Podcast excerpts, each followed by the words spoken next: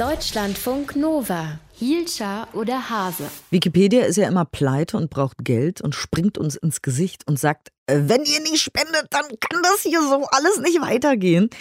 Das wird sich jetzt ändern. Vor genau 20 Jahren startete die deutschsprachige Wikipedia. Im Schnitt werden die Seiten etwa eine Milliarde Mal im Monat aufgerufen. Das entspricht mehr als 30 Millionen Aufrufe pro Tag oder 24.000 pro Minute. Das sind Zahlen, die kann man sich gar nicht vorstellen. Aber was die Frau im Radio sagen will, ist, es wird sehr, sehr oft benutzt.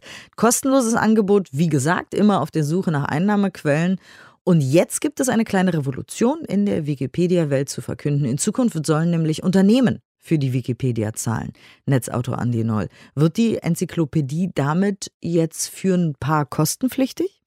Also das kommt darauf an, wie man sie nutzen will. Die Nutzung der Wikipedia grundsätzlich, aber auch der anderen Angebote der Muttergesellschaft, Betreibergesellschaft Wikimedia, die bleiben kostenfrei, egal ob ich das jetzt als Privatperson mache und einen Artikel aufrufe oder als Unternehmen die Infos verwerten möchte.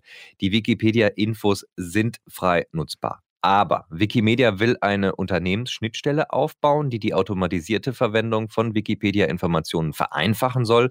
Und für die Nutzung dieser Schnittstelle oder API, wie es in der IT-Sprache heißt, will die Wikimedia Geld haben. Was heißt denn automatisierte Verwendung?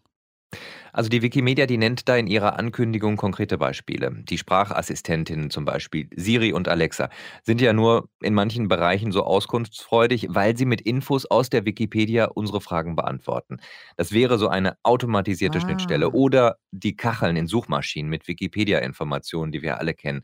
Last but not least, Kartenanbieter, die Wikipedia-Inhalte verwenden. An dieser Auflistung sieht man aber auch, die Wikipedia wird vor allem für die Internetgiganten kostenpflichtig, die täglich mit Wikipedia-Informationen millionenfach arbeiten und nicht für den kleinen Mittelständler um die Ecke. Fair enough. Was will die Wikimedia dann mit dem Geld machen? Also ein zweites äh, Finanzierungsstandbein äh, damit aufbauen. Du hast ja gerade schon mal das Thema Spenden gesagt, denn bislang läuft die äh, Finanzierung dieses teuren Betriebs im Angebot durchaus über Spenden und diese Spendenaktionen gerne vor Weihnachten, wir kennen alle diese Banner, die fetten Banner, die dann auftauchen, sind zwar bislang immer sehr erfolgreich, aber auch in der Wikipedia-Community umstritten. Für Kritik sorgt zum Beispiel, dass die Wikimedia Foundation auf einem großen Batzen Geld sitzt. Das Vermögen ist in den vergangenen Jahren kontinuierlich gewachsen, liegt bei mehr als 150 Millionen US-Dollar mittlerweile. Hier unabhängiger zu werden von den umstrittenen Spendenaufrufen, erscheint aus dieser Perspektive durchaus sinnvoll. Aber zahlen die großen Internetgiganten nicht sowieso für die Wikipedia?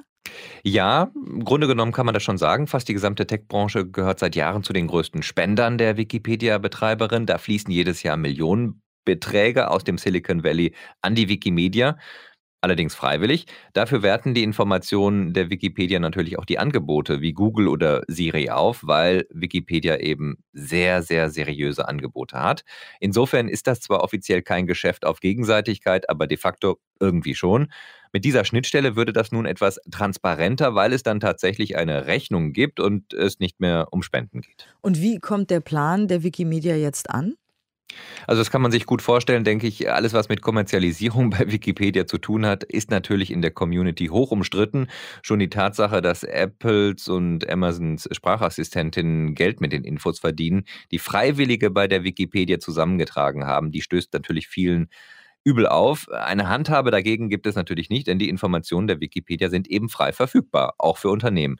Dieser neue Kommerzialisierungsschritt, der ist natürlich auch nicht unumstritten, weil er neue Abhängigkeiten von den IT-Giganten schafft, die dann plötzlich zum zahlenden Kunden für ein Angebot werden und eine Rechnung kriegen. Außerdem wird mit eigentlich kostenlosen Inhalten äh, Geld verdient ja, ist vielleicht auch ein Thema für das Leistungsschutzrecht. Also da gibt es schon ein paar Knackpunkte bei dieser ganzen Geschichte. Aber am Ende ist das, würde ich sagen, für die meisten wohl eine akzeptable Kommerzialisierung. Vergleichbar wäre ein anderer Schritt, wenn man zum Beispiel Werbung zulassen würde. Mit Werbung, so hat mal ein Kollege ausgerechnet, ließen sich bei der Wikipedia gut 160 Millionen US-Dollar einspielen pro Monat.